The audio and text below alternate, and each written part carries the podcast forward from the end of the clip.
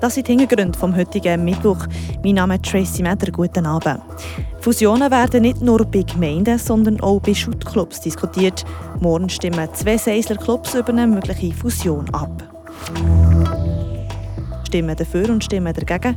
Die Pro- und Kontras vor Fusion werden vor der Abstimmung noch ausdiskutiert. Und schöne Stimmung in der BCF Arena. Was der Martin Spinde zum gestrigen Match sagt, das in ein paar Minuten. Die Region im Blick. Fusionen sind in unseren Deutsch-Freiburger Bezirken ein ständiges Thema. Sei es bei Gemeinsfusionen oder aktuell auch gerade bei Schuttclubs. Im Seisler Oberland sind die Verantwortlichen an einer Fusion dran. Ein bisschen weiter ist der FC Alterswil und der FC Tafers. Morgen Abend wird an den beiden außerordentlichen Generalversammlungen entschieden, ob die zwei Clubs fusionieren. Was sagt ein Befürworter? Welche Kontraargumente bringt ein Gegner vor Fusion? Was für Clubnamen stehen im Raum, wenn es zur Fusion kommt? Antworten hat der Fabian Ebischer. Seit um ein Jahr ist eine Arbeitsgruppe mit Leuten von der FCS von Tafer Schwalterschwil dran, die Fusion zu planen.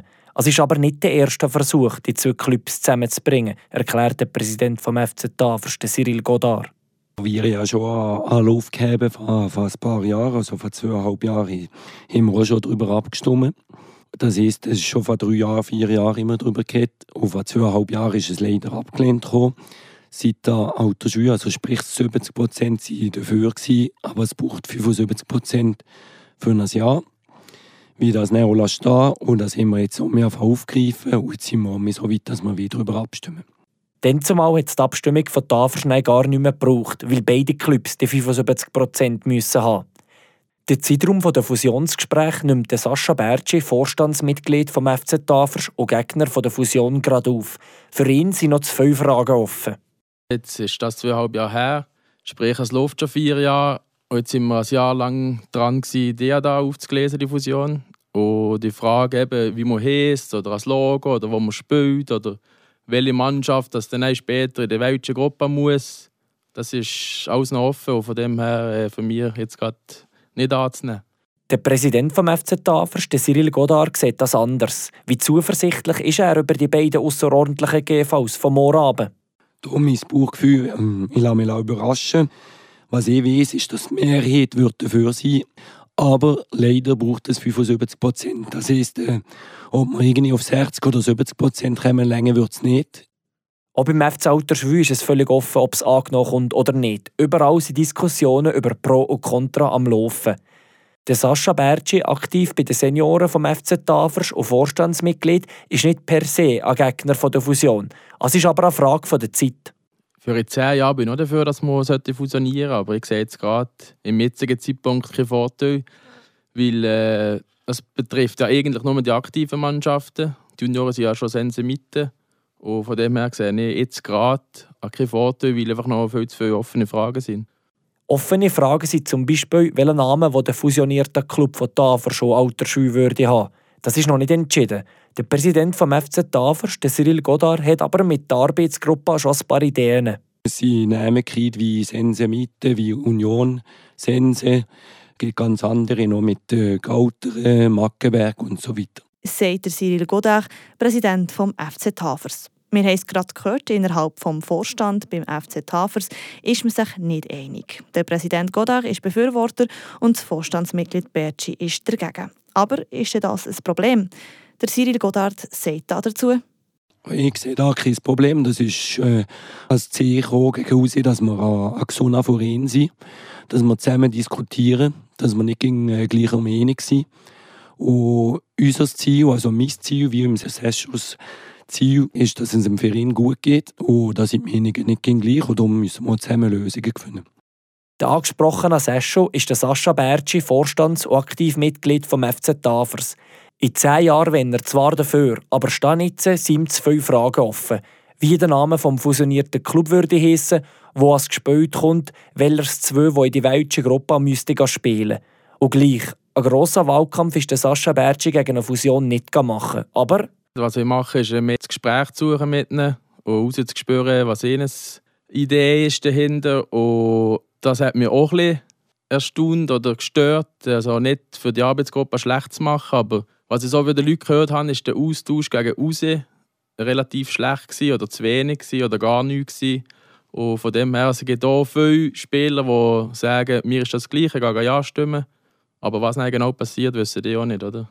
Die Kommunikation bemängelt Sascha Bergi. Der Präsident des FC Tafers, Cyril Godard, sieht aber, dass man via Infoanlässe, WhatsApp-Gruppen alle Informationen bekommen hätte. Wenn Tafers schon Alterschule zusammengetan käme, wird die Identifikation auf die Probe gestellt. Der Cyril Godard sieht, das gibt sicher Leute, die abspringen. Das müssen wir nicht äh, schön reden, das wird es geben. Aber äh, ich denke, es, es liegt auch einer Person, auch einem Spieler, dass man da probiert, zusammen zu gucken. Und dass man die, die Match gucken ob sie jetzt Autoschwü sind oder zu Tafels. Wichtig ist immer, dass man zusammen probiert, etwas aufzubauen. Und das Schönste wäre natürlich, wenn man gerade sportlichen Erfolg hat, dann kann man die Leute mitziehen. Sportlicher Erfolg, wie sieht das aus, wenn der Drittligist Tafers oder der Viertligist Alterschwü würde fusionieren? Irgendwo ist der Anspruch da, Zweitliga realistisch gesehen muss man sagen, wir sind ein Dorfverein. Unser Ziel ist nicht, dass wir zu viele externe Spieler haben. Darum, das Ziel ist schon, irgendwann ist es schön, Zweitliga zu spielen. Aber realistisch gesehen ist man irgendwo dazwischen. Sagt der Siri Godard, Präsident vom FC Tafers, im Beitrag von Fabian Ebischer. Zum Thema Shootclub-Fusionen gibt es noch mehr zu hören, das auf Spotify oder Apple Music unter «Mit ins Angeli». Zu dem ganz aktuellen Thema vom heutigen Tag haben wir euch auch noch eine Zusammenfassung. Das sind die Kurznachrichten vom Tag von Landra Varga. Im Schönbeck-Quartier soll die Geschwindigkeit auf 30 Stundenkilometer reduziert werden. Ein Bürgerkollektiv hat den Gemeindebehörden eine entsprechende Petition mit 940 Unterschriften überreicht. Die Josef-Chalet-Straße und die Jean-Marie-Musi-Straße sollen dadurch sicherer gemacht werden. Der tödliche Unfall eines fünfjährigen Jungen im letzten Oktober habe die Sicherheitsfrage auf den Straßen im Schönberg erneut aufgeworfen, so die Initianten der Petition. Edition.